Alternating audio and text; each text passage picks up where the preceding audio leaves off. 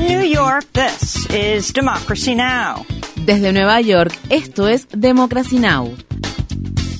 Democracy Now! es un noticiero internacional de radio y televisión que se transmite desde Estados Unidos a través de Internet en democracynow.org.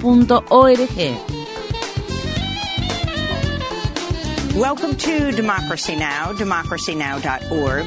Bienvenidos a Democracy Now! en español democracynow.org barra es, el informativo de Guerra y Paz con Amy Goodman.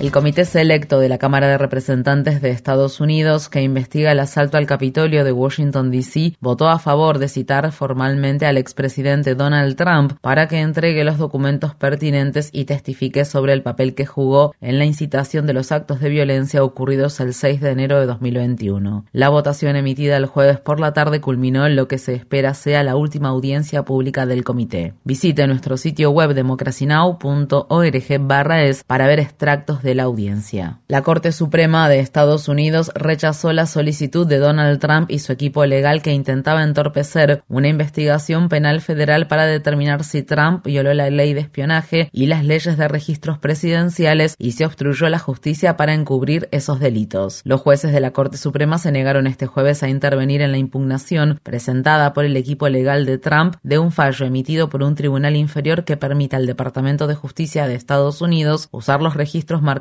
como clasificados en su investigación sobre los documentos que el expresidente tenía guardados en su mansión del resort Mar-a-Lago situada en el estado de Florida. Esta semana se reveló que un empleado de Trump dijo al FBI que se le ordenó que sacara y cambiara de lugar unas cajas de documentos que se encontraban en un depósito del sótano de la residencia de Mar-a-Lago. Según se informa, el FBI tiene en su poder las filmaciones de las cámaras de seguridad que muestran el momento en que las cajas son trasladadas a otro lugar. En Estados Unidos, cinco personas murieron, incluido un oficial de policía, luego de que un hombre abriera fuego este jueves por la tarde en una ruta de senderismo ubicada en un área residencial de la ciudad de Raleigh, en el estado de Carolina del Norte. La policía afirma que arrestó a un sospechoso del ataque. Hasta el momento solo se reveló que el presunto agresor es un joven blanco que ha sido hospitalizado. La alcaldesa de Raleigh, Marianne Baldwin, habló después del tiroteo. Tenemos que detener esta irracional violencia con armas de fuego que está ocurriendo en nuestro país.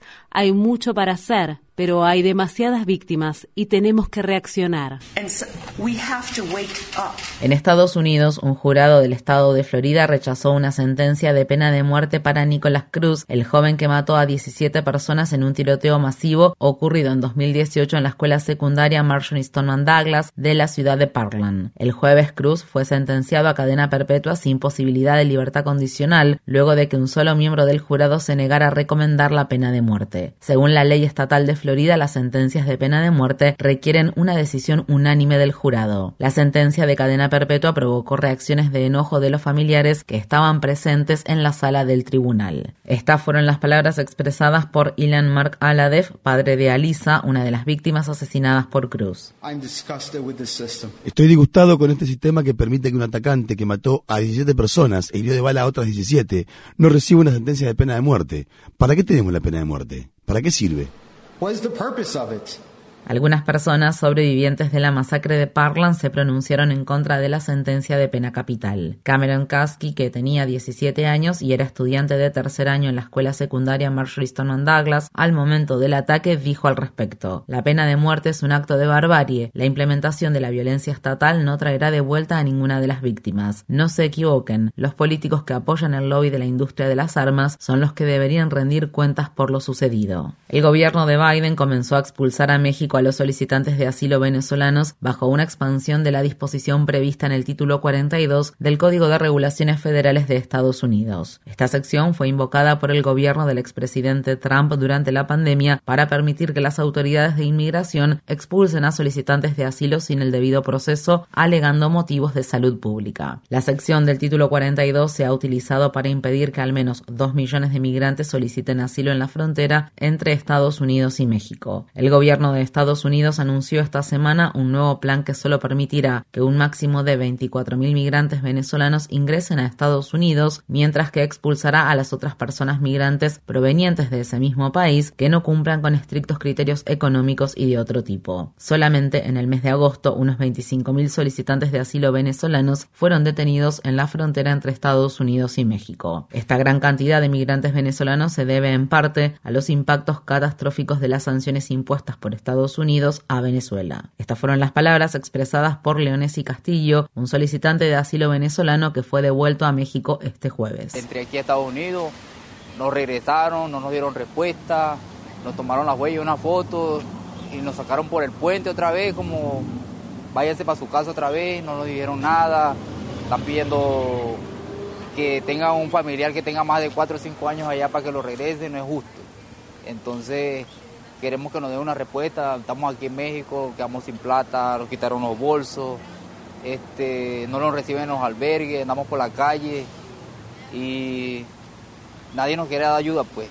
En otras noticias sobre inmigración, el periódico de Texas Tribune informa que un grupo de solicitantes de asilo que el gobernador del estado de Florida, Ron DeSantis, ordenó el mes pasado trasladar en avión desde el estado de Texas a Martha's Vineyard, una isla situada frente a las costas del estado de Massachusetts, podrían solicitar una visa especial para permanecer en Estados Unidos. Esto ocurre luego de que el sheriff del condado de Bexar, Javier Salazar, certificara que los 49 solicitantes de asilo habían sido víctimas de un delito cuando fueron persuadidos de abordar los vuelos con destino a Martha's Vineyard. Esta certificación podría permitir que las personas migrantes soliciten la visa que se concede a las víctimas o testigos de un crimen. Una mujer identificada como Perla Huerta, una ex agente de contrainteligencia, convenció a los solicitantes de asilo de abordar los aviones después de prometerles falsamente puestos de trabajo y vivienda si iban a Massachusetts. En Ucrania, las autoridades rusas han instado a los residentes de Kherson a abandonar sus hogares a medida que las Fuerzas Armadas ucranianas avanzan hacia la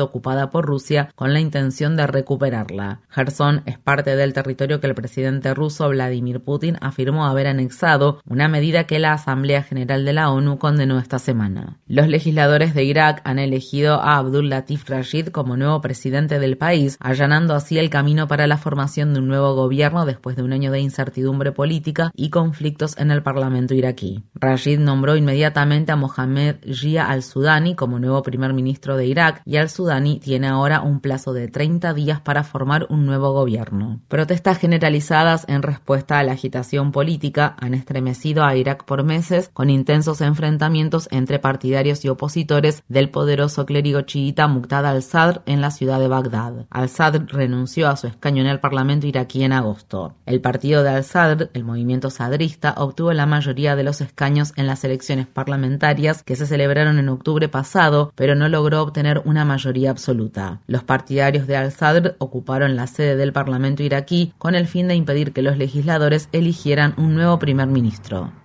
En los territorios ocupados de Cisjordania, un hombre palestino murió a manos de las Fuerzas Armadas israelíes durante una incursión militar que se llevó a cabo en la mañana del viernes en el campamento de refugiados de la ciudad de Yenin. Matin Dabaya, de 20 años, es una de las al menos 160 personas que han muerto a manos de las Fuerzas Armadas israelíes durante 2022. Una de las personas heridas en esta última incursión militar israelí es el médico Abdullah al-Ahmad, quien recibió una herida de bala en la cabeza y se encuentra en estado crítico. La cadena Al Jazeera informa que hay videos que muestran el momento en que militares israelíes disparan al personal de las ambulancias. Un nuevo informe advierte que algunas poblaciones de animales silvestres están disminuyendo a una escala devastadora. El informe Planeta Vivo 2022 concluye que las poblaciones de anfibios, aves, peces, mamíferos y reptiles que se examinaron en el estudio ha disminuido en un promedio de 69% desde 1970. Los autores del informe señalan que las poblaciones de muchas especies han aumentado durante ese tiempo, aun cuando la biodiversidad de las especies animales siguió disminuyendo rápidamente debido a los efectos combinados de la pérdida de hábitats, la pesca excesiva, la contaminación y la crisis del cambio climático. En Estados Unidos, en el estado de Florida, un juez federal declaró en desacato a la Oficina Federal de Prisiones y al director de una prisión local por su negligencia e indiferencia ante la situación de un recluso de 54 años que se estaba muriendo de cáncer.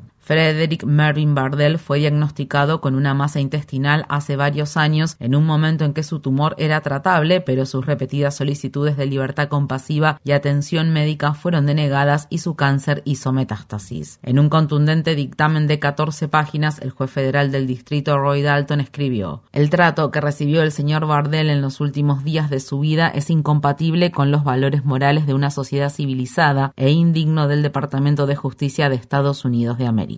El fallo del juez incluía fotografías que muestran el momento en que Bardell llega en estado demacrado a un hospital con sangrados e incontinencia después de que lo dejaran en la acera del aeropuerto internacional de Dallas-Fort Worth para que se valiera por sí mismo. Bardell murió nueve días después de su liberación. En Estados Unidos, en el estado de Florida, el periódico Miami Herald ha publicado imágenes impactantes que muestran cómo guardias penitenciarios dejaron que Craig Ridley, un recluso de Florida de 62 años, muriera de hambre y como producto de las lesiones después de fracturarle el cuello en 2017. El video tomado por un funcionario de la prisión poco después de la grave lesión revela que los guardias hicieron caso omiso de las protestas de Ridley en las que les decía que tenía el cuello roto y que no se podía mover.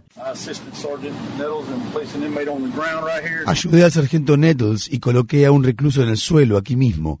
En este momento el recluso se niega a caminar y acudir a la asistencia médica para realizarse un examen físico posterior al uso de la fuerza y previo a su traslado a una celda de confinamiento. Tenemos una silla de ruedas disponible. ¿Qué tiene? Es posible que necesite su ayuda, señor.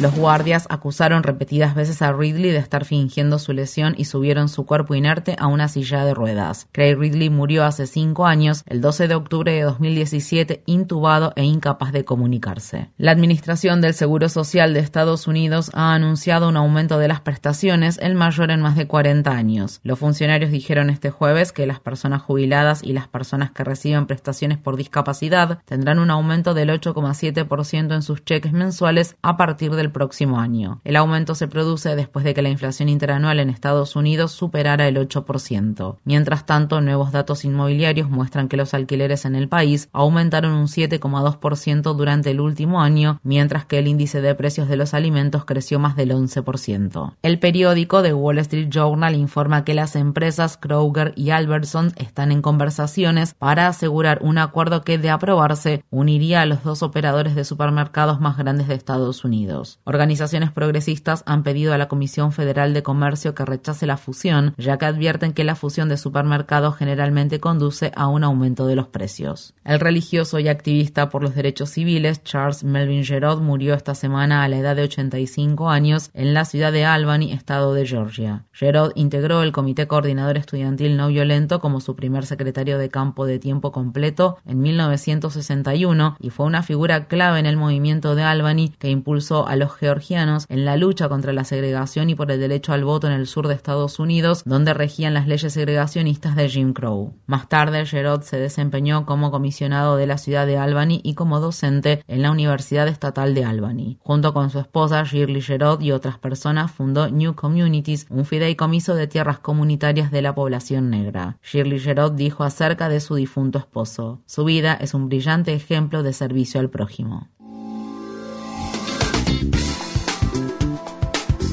Infórmate bien. Visita nuestra página web democracynow.org/es. Síguenos por las redes sociales de Facebook, Twitter, YouTube y SoundCloud por Democracy Now! es.